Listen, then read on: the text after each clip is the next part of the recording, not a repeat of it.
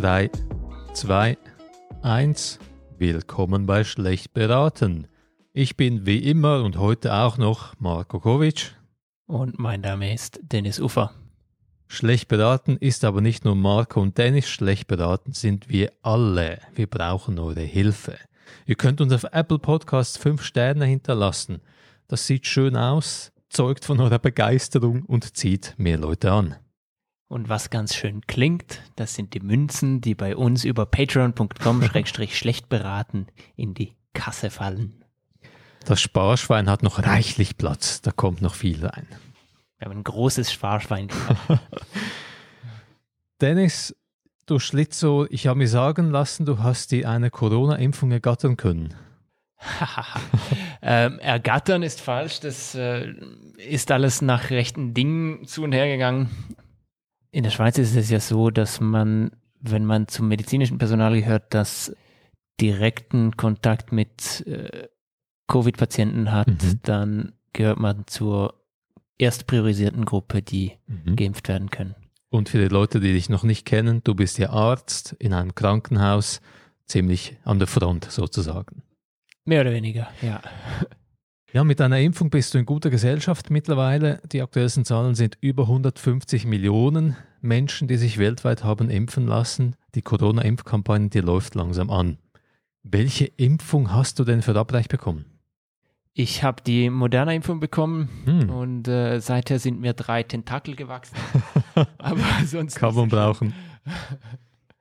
Ja, Moderna, das ist ja eine der Impfungen, die wir im Westen kennen. Es gibt noch die AstraZeneca-Impfung, in der Schweiz noch nicht zugelassen. BioNTech Pfizer, von der reden wir viel. Johnson Johnson, die haben jetzt auch eine neue. Es gibt aber auch Impfungen, die sind nach einem anderen Schema hergestellt.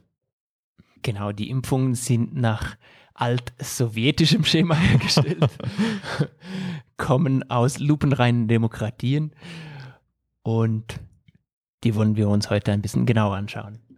Russland und China haben schon sehr früh in der Pandemie angekündigt, dass sie Impfungen entwickeln werden, haben das sehr aktiv im letzten Jahr propagiert weltweit und heute werden die Leute damit geimpft. Funktioniert das Ganze oder ist das bloß eine Riesenpropagandaaktion? Das schauen wir uns an. Das eine schließt das andere nicht aus. Lass uns einsteigen, Dennis, mit der berühmten russischen Impfung Sputnik V. Sputnik V ist die erste zugelassene Corona-Impfung der Welt. Die Russen waren die Nummer eins, wie damals im Wettrennen um den ersten Satelliten im Weltall. Von der, dort kommt der Name Sputnik. Die Sputnik-Impfung wurde in Russland bereits im August 2020 zugelassen und ist seither in Russland und mittlerweile auch in weiteren Ländern im Einsatz. Die Impfung hat aber nicht Wladimir Putin persönlich erschaffen.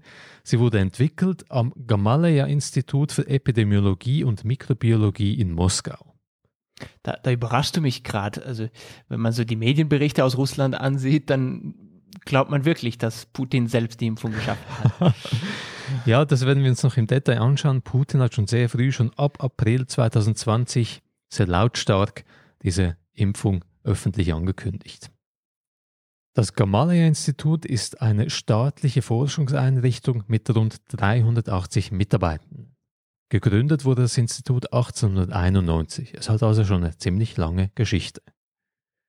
Es ist in dem Sinn kein weltweiter Leader in der Impfforschung und Impfentwicklung, aber sie leisten seit Jahren, Jahrzehnten wissenschaftliche Arbeit in diesem Bereich. Zum Beispiel haben sie eine Impfung gegen Ebola entwickelt und auch eine Impfung gegen MERS. MERS war das Middle East Respiratory Syndrome, das vor ein paar Jahren im Mittleren, im Nahen Osten sein Unwesen trieb. Das Gamaleya-Institut, muss man noch betonen, arbeitet schwerpunktmäßig mit der neuen Adenovirus-Technologie. Was ist denn die Adenovirus-Technologie, Dennis? Also kurz zusammengefasst, die Adenovirus-Technologie ist eine interessante Technologie, auch eine, die nicht nur bei Impfungen eingesetzt wird. Bisher gab es meines Wissens noch keine zugelassenen Impfungen damit. Es geht im Wesentlichen darum, dass man die Information, die der Körper braucht, um einen Antikörper, entsprechend eine Immunantwort gegen ein Virus herzustellen, mhm. die packt man in ein solches Adenovirus und dieses Adenovirus trägt diese Information dann zu den Immunzellen und die können dann die Antikörper herstellen. Also im Wesentlichen unterscheidet es sich nicht groß von der Idee hinter den mRNA-Impfstoffen, die wir auch schon mal mhm. besprochen haben. Mhm. Der Träger dieser ähm, Erbsubstanz ist aber diesmal ein Virus, also ein Virus, das sonst auch im Umlauf ist, zum Beispiel bei Erk er Erkältungskrankheiten, von mhm. dem man aber die schädlichen Anteile und die schädliche Information im Virus drin rausgenommen hat und dafür die Information zu, zum Coronavirus mhm. reingetan hat. Das Gamaleya-Institut hat für den Sputnik-Impfstoff ein menschliches Adenovirus benutzt. Es gibt andere Impfstoffe, vor allem den von Oxford AstraZeneca, wo man ein anderes Adenovirus benutzt hat, nämlich eines von Schimpansen. Das war natürlich in Russland bei gewissen Staatspropagandisten und ähnlichen Anlass für erste lautstarke Parolen. Mhm. Haha, die benutzen einen Schimpansen-Adenovirus. Wir nehmen die besseren Adenoviren. Die Affenimpfung, die sei doch lächerlich. Richtig. Das Gamaleya-Institut arbeitet seit vielen Jahren mit Adenovirus-Impfungen und hat viel Know-how mitgebracht. Das hat dem Institut geholfen, sehr schnell einen Prototypen zu erstellen. Sie hatten bereits einen im März 2020.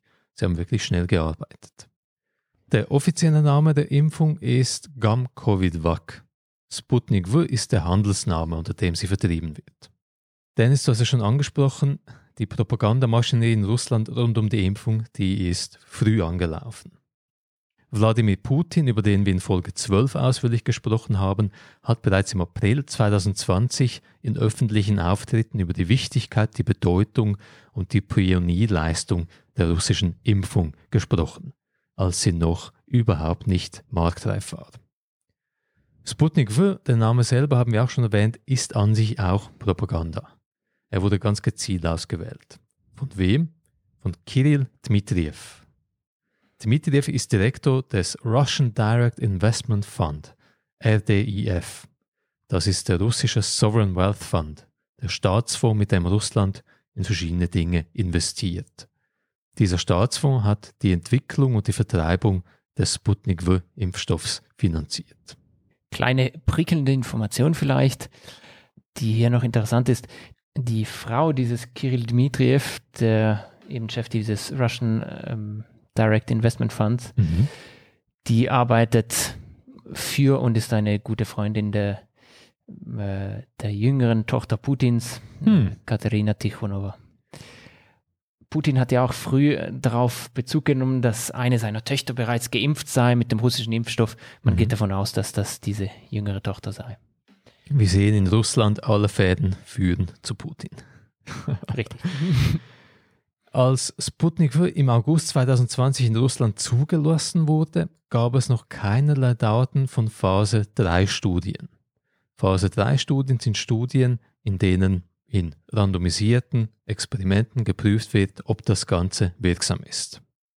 Im August waren noch nicht mal abschließende Daten von Phase 1 und 2 Studien veröffentlicht. Und das ist eigentlich wirklich äh, interessant und fast ja, doch ein bisschen lustig. Also Putin hat groß propagiert und äh, es hat äh, weltweit äh, Wellen geschlagen in den Medien. Mhm. Also noch bevor überhaupt die Phase 1-2 Studiendaten veröffentlicht waren im Lancet, hat Putin bereits gesagt, wir haben einen, Impf einen Impfstoff und der ist jetzt in Russland zugelassen. Und er hat explizit behauptet, der Impfstoff sei wirksam und habe alle Studienphasen durchlaufen eine blanke Lüge, aber die ist angekommen. Ich weiß nicht, wie es bei dir war, Dennis, in meinem bekannten Umfeld, in meinem Bekanntenkreis gab es dann auch im Sommer viele Leute, die gesagt haben, wow, Russland hat eine Impfung, Putin hat es persönlich angekündigt, da muss das stimmen. Also ich weiß nicht, in welchen Kreisen du zirkulierst, Marco. bei mir hat man eher ähm, darüber geschmunzelt, was das wieder für eine ja, Propagandaaktion ist. Ungeschickte Propagandaaktion Putins war. Was auch auffiel in dieser Zeit war, dass zu Sputnik für 2020 im letzten Jahr mehrere Wirksamkeitsbehauptungen aufgestellt wurden, ohne dass die Daten, die Studien veröffentlicht worden wären. Und da gab es dann kuriose Zufälle mit anderen Ankündigungen bei westlichen Impfungen. Im November 2020 erklärte Pfizer, dass Zwischenergebnisse einer großen Phase 3-Studie auf eine Wirksamkeit von über 90 Prozent deuteten. Das Gamaleya-Institut hat dann ein paar Tage danach reagiert mit einer Pressemitteilung, Sputnik V sei 92 Prozent wirksam, 2 Prozent besser als die westliche Konkurrenz. Dann ging das weiter im November, als Moderna verkündete, dass ihre Impfung zu 95 Prozent wirksam sei. Auch da hat Gamala ja sehr schnell reagiert mit einer Pressemitteilung. Sputnik V sei auch zu 95% wirksam. Noch besser als ein paar Tage vorher.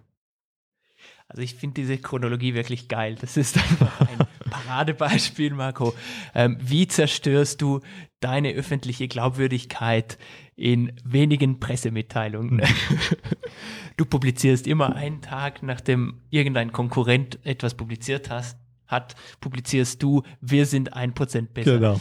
also das ist wirklich, wirklich schlecht. Ob das stimmt oder nicht, also ich behaupte, ein bisschen irgendwo muss jemand da mit den Daten ein bisschen mhm. hin und her geschoben mhm. haben. Man kann nicht so viele Male wiederholt äh, per Zufall bei einer erneuten Interim-Analyse per Zufall besser sein als der neueste, beste Konkurrent. Das ist einfach, boah, es stinkt schon ein bisschen. Wie das genau intern abgelaufen ist, ist unklar. Wir können aber annehmen, dass es da sehr viel Druck vom Kreml gab, zu reagieren. Das Gamaleya-Institut arbeitet in der Regel seriös, sie kommunizieren seriös, aber wenn vom Chef aus dem Kreml der Befehl kommt, ihr müsst was ankündigen, dann wird es auch angekündigt. Ich weiß auch gar nicht, ob das äh, sind denn die Nachrichten direkt vom Gamaleya-Institut gekommen oder mhm. war das? Das war eine effektiv ähm, Pressemitteilung vom Institut. Okay. Aber groß propagiert wurde es dann wirklich in den, in den Staatsmedien.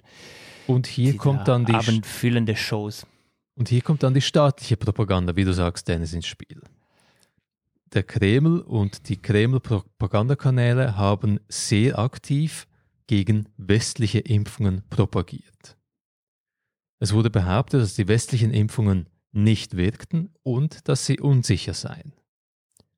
Ein Beispiel haben wir herausgepickt, es gibt sehr viele Beispiele, aber das hat uns doch äh, schockiert.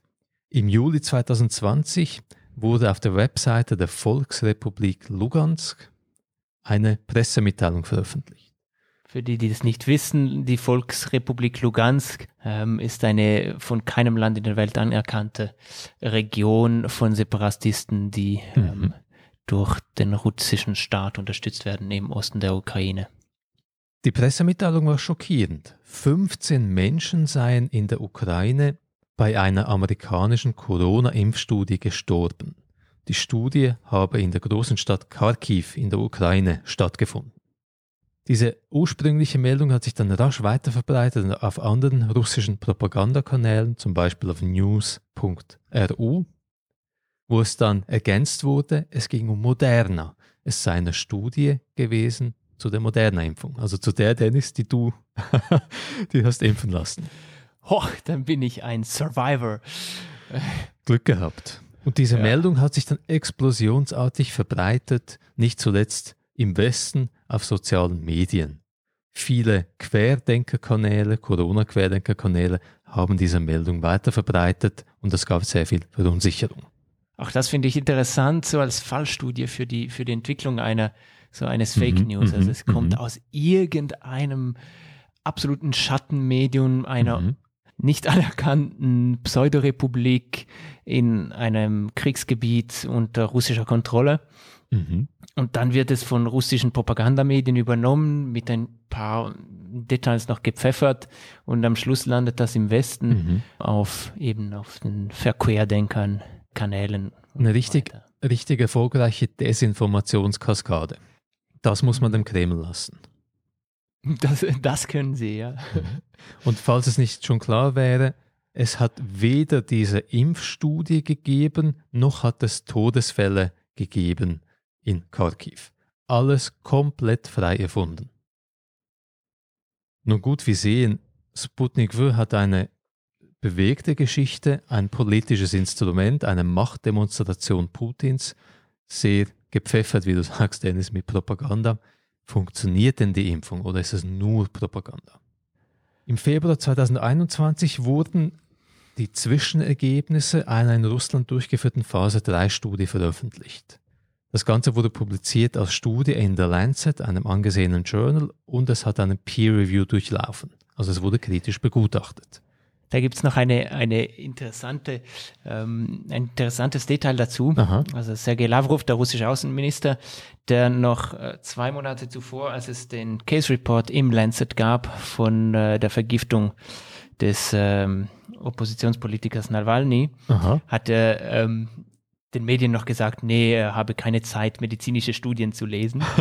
Und äh, jetzt, wo im Februar diese Studie erschien, Aha.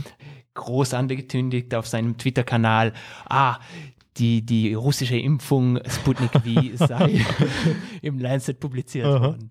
Sehr schön. Also sehr selektiv ist der Lancet entweder irrelevant ja. oder sehr gut. In Tat und Wahrheit ist der Lancet aber wirklich eine angesehene Fachpublikation und das Ergebnis dieser Studie, die kritisch begutachtet wurde, Sputnik V hat eine Wirksamkeit von 91,6 Prozent. Eine sehr, sehr hohe Wirksamkeit. Die Studie und die Ergebnisse der Studie gelten in Fachkreisen, zu denen auch du, Dennis, gehörst, als seriös. Ja, genau. Die Studie ist inhaltlich eigentlich gut und äh, strukturiert und nachvollziehbar. Ich glaube, wir werden nachher noch im Detail sehen, wo sich doch noch mhm. Fragen stellen lassen. Weitere Phase 3 Studien zu Sputnik will laufen aktuell in Russland, in Belarus, Venezuela, den Vereinigten Arabischen Emiraten und in Indien.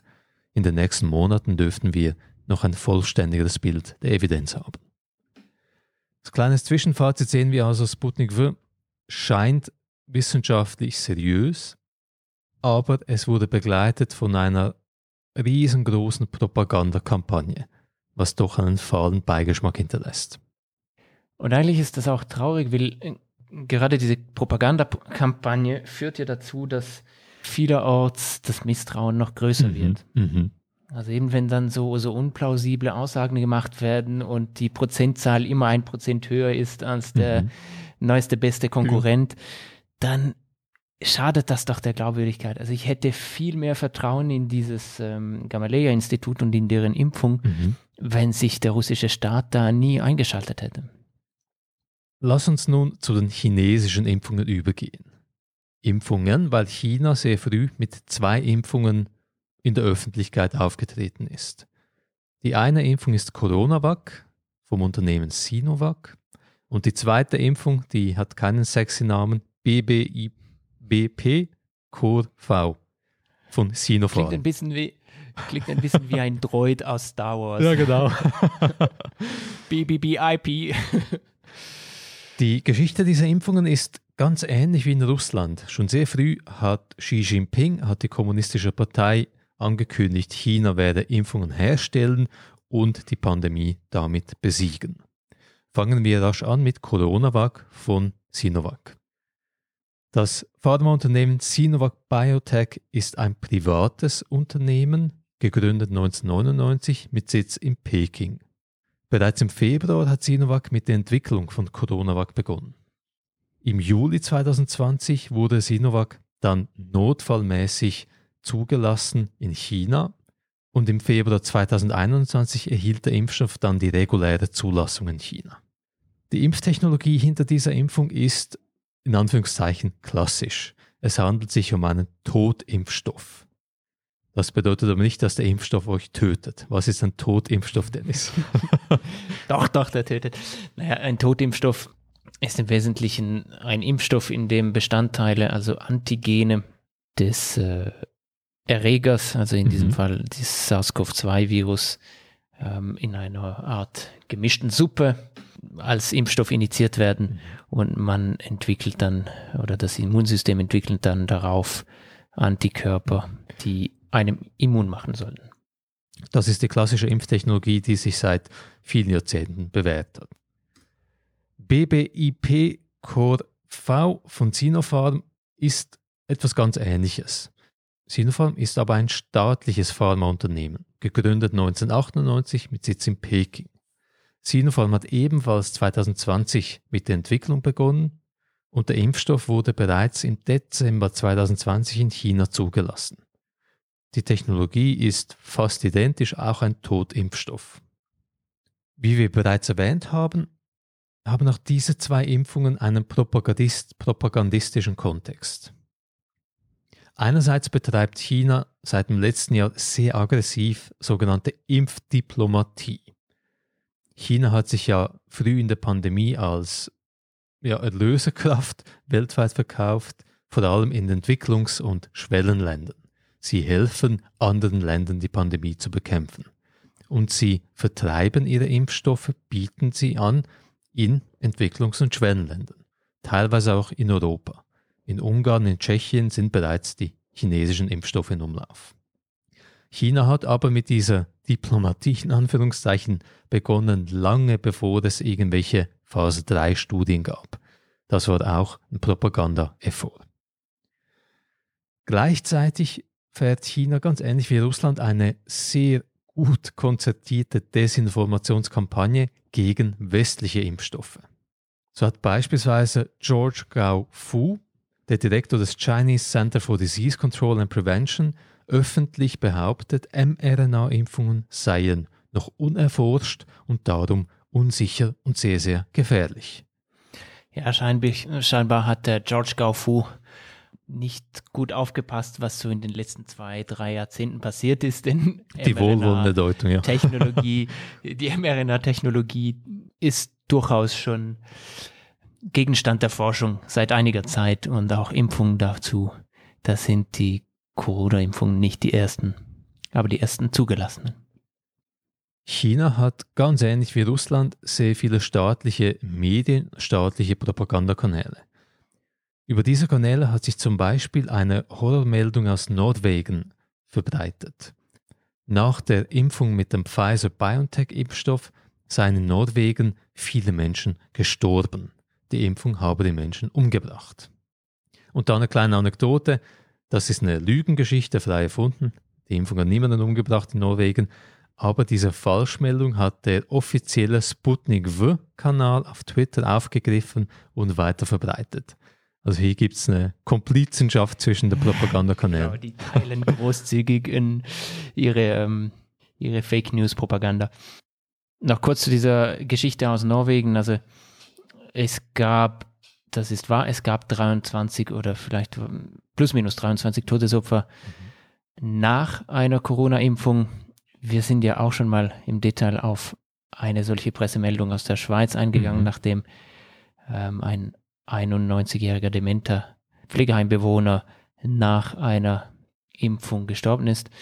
Das Ding in Norwegen, äh, da gab es eine Stellungnahme der Behörden, die war in, in typischen Behörden in, oder in typischer Behördensprache sehr mhm. schleierhaft, sehr zurückhaltend und sehr dünn an Informationen. Aber letztlich im Verlauf ist dann klar geworden, das sind äh, also erstens äh, die Todesopfer, da konnte man keine Verbindung mit dem Impfstoff machen. Und man muss auch immer bedenken, sehr betagte Leute sterben in einer gewissen Häufigkeit. Mhm. mhm.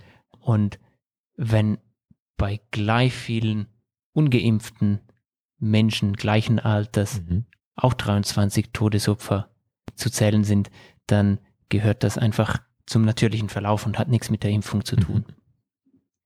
Korrelation ist nicht Kausalität. Genau. Das Social Media Forschungsunternehmen Grafika hat im Februar 2021 eine sehr interessante Analyse einer Studie veröffentlicht. Sie haben herausgefunden, dass China ein groß angelegtes Desinformations- und Propagandanetzwerk auf westlichen Social-Media-Plattformen betreibt. Konkret, die chinesische Regierung unterhält auf YouTube, Twitter und Facebook sehr viele Konten, wo gezielt Lügen gestreut werden.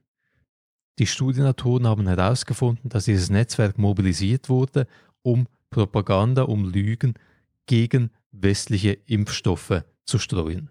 Und das hat viele, viele Menschen im Westen erreicht.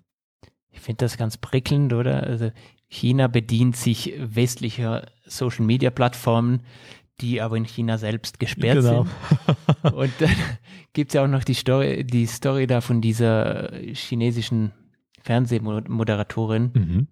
Liu Xin. Genau. die hat ja da auch irgendwelche äh, Fehlinformationen über angebliche Todesopfer nach einer äh, BioNTech-Impfung in Deutschland verbreitet. Mhm. Also die machen da alle mit. Mhm. Wenn man zur guten und korrekt denkenden Elite gehört, dann darf man die Werkzeuge des Feindes verwenden, genau. aber nur um den Feind anzugreifen.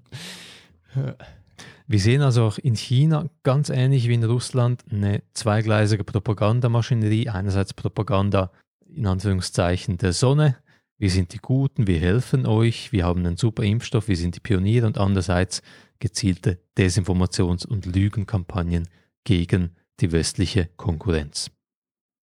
Auch hier stellt sich aber die Frage, Propaganda ist das eine, wie steht es denn um die Wirksamkeit der chinesischen Impfstoffe? Coronavac von Sinovac durchläuft im Moment Phase 3 Studien, es gibt noch keine abschließenden Zahlen.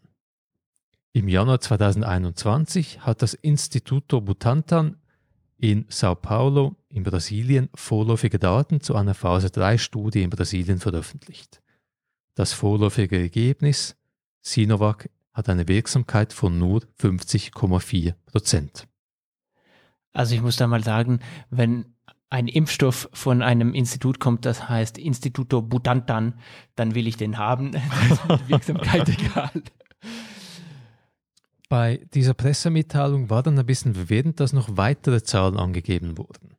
Es hieß dann, die Impfung sei aber zu 78 Prozent wirksam, wenn es darum geht, milde Covid-19-Verläufe zu vermeiden und zu 100 Prozent wirksam, wenn es darum geht, schwere Covid-19-Verläufe zu vermeiden. Hm.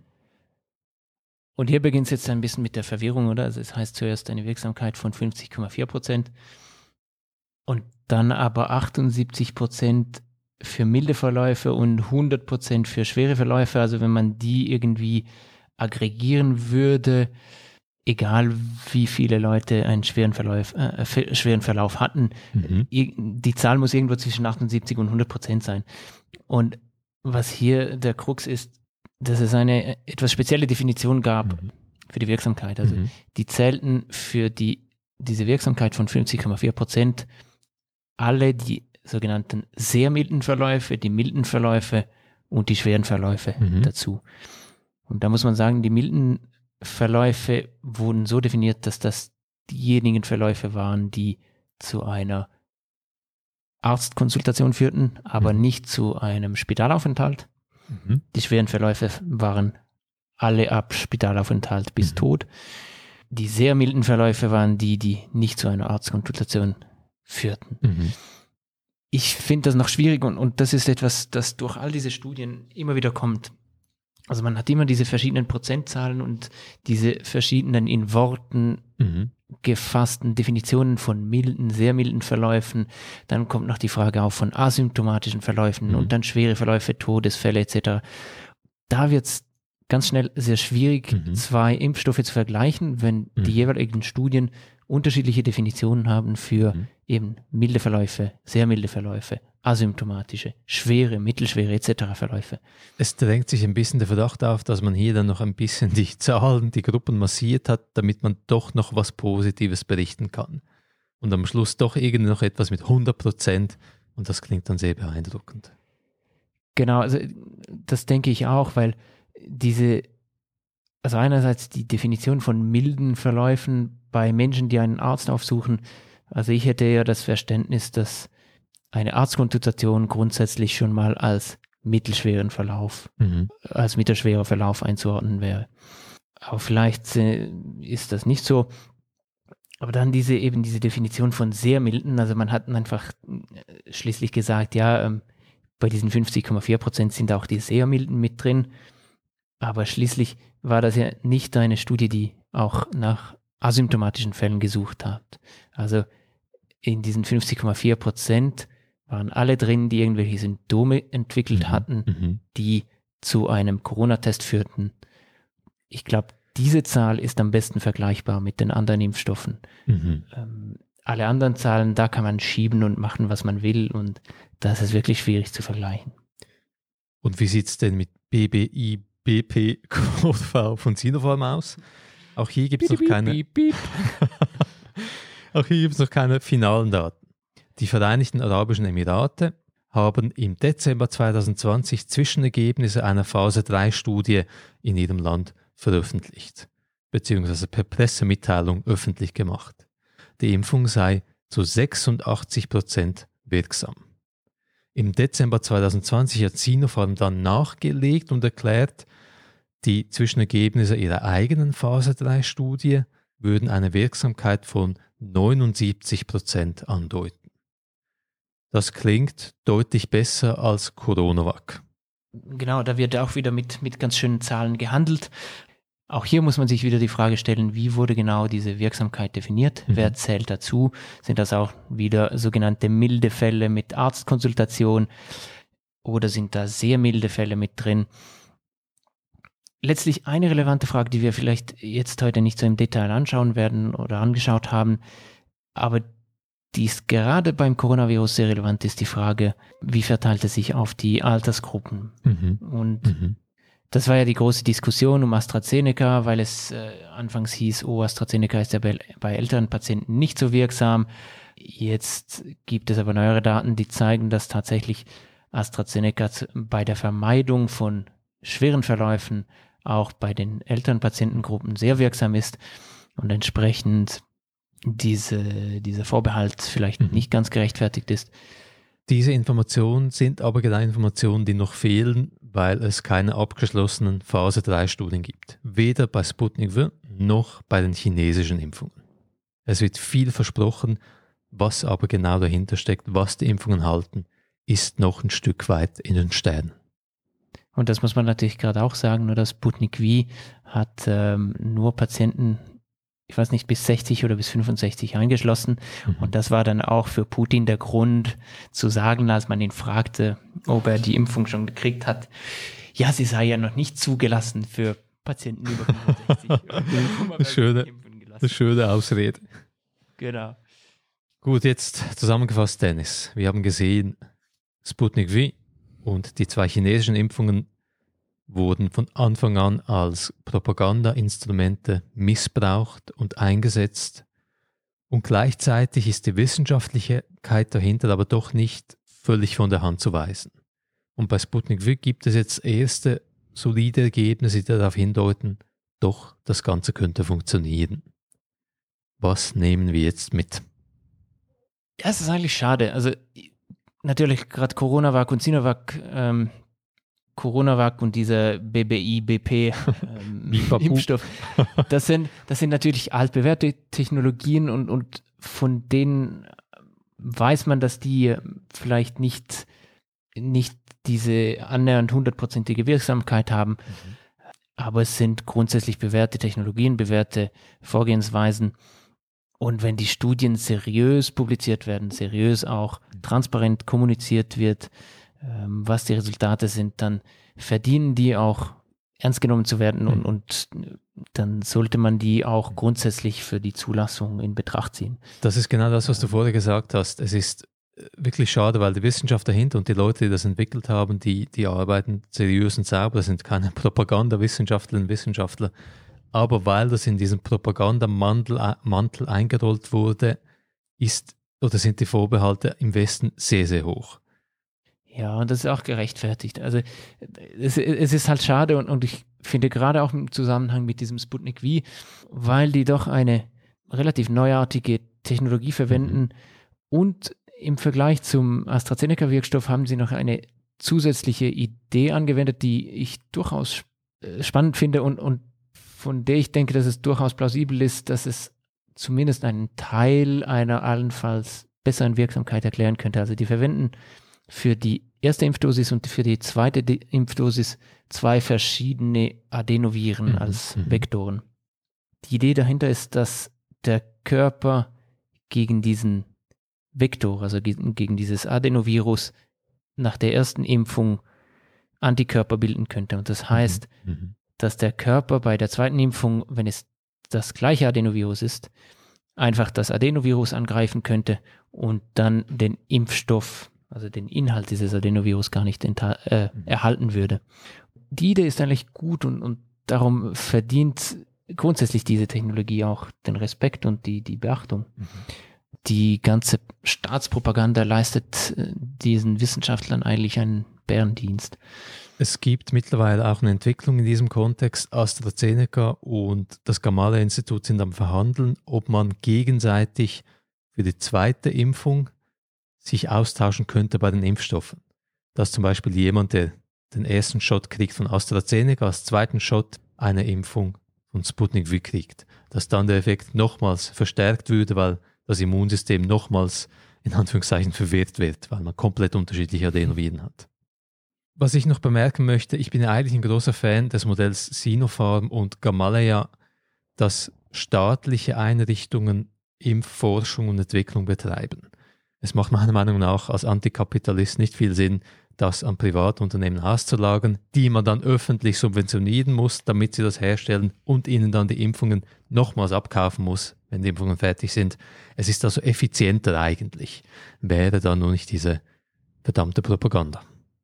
Genau, und da, da kommt wahrscheinlich gerade das Risiko rein oder die Schattenseite davon. Gerade in autoritären Staaten, wenn es staatliche Unternehmen sind, dann ist die, das Potenzial zur Einflussnahme auch mhm. auf die Studienresultate durch den Staat viel näher, mhm. als wenn es eine, ähm, eine unabhängige Firma ist, die staatsunabhängig äh, die Forschung betreibt. Mhm. Man muss aber da betonen, historisch gibt es natürlich sehr viele Beispiele für Biases bei privaten Pharmaunternehmen, wo es eben um finanzielle Interessen geht, wo dann auch sehr viel getrickst und betrogen wurde. Das ist richtig. Also mein, der, mein der antikapitalistischer ein Einwand. der, der, Motivator ist ein anderer. Beim Staat geht es darum, ähm, staatliche Propagandapunkte mhm. zu sammeln und beim privaten Unternehmen geht es darum, ein Produkt zu verkaufen, das vielleicht nicht das leistet, was man behauptet.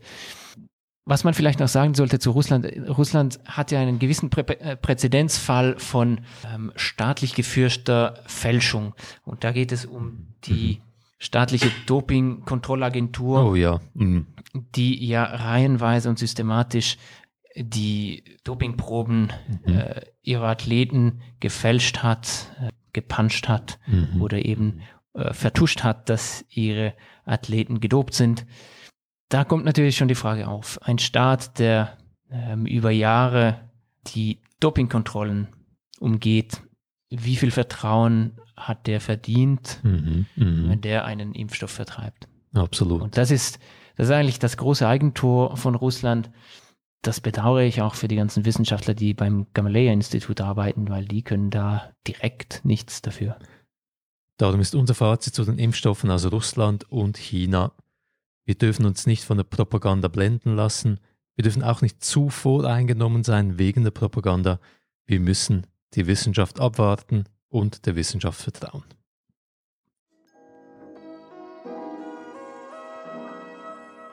Wir sehen, sowohl Russland als auch China haben bei Impfungen gelogen, betrogen, getrickst. Bei uns geht es aber ganz anders ab. Bei uns gibt es nur die Wahrheit und nichts als die Wahrheit.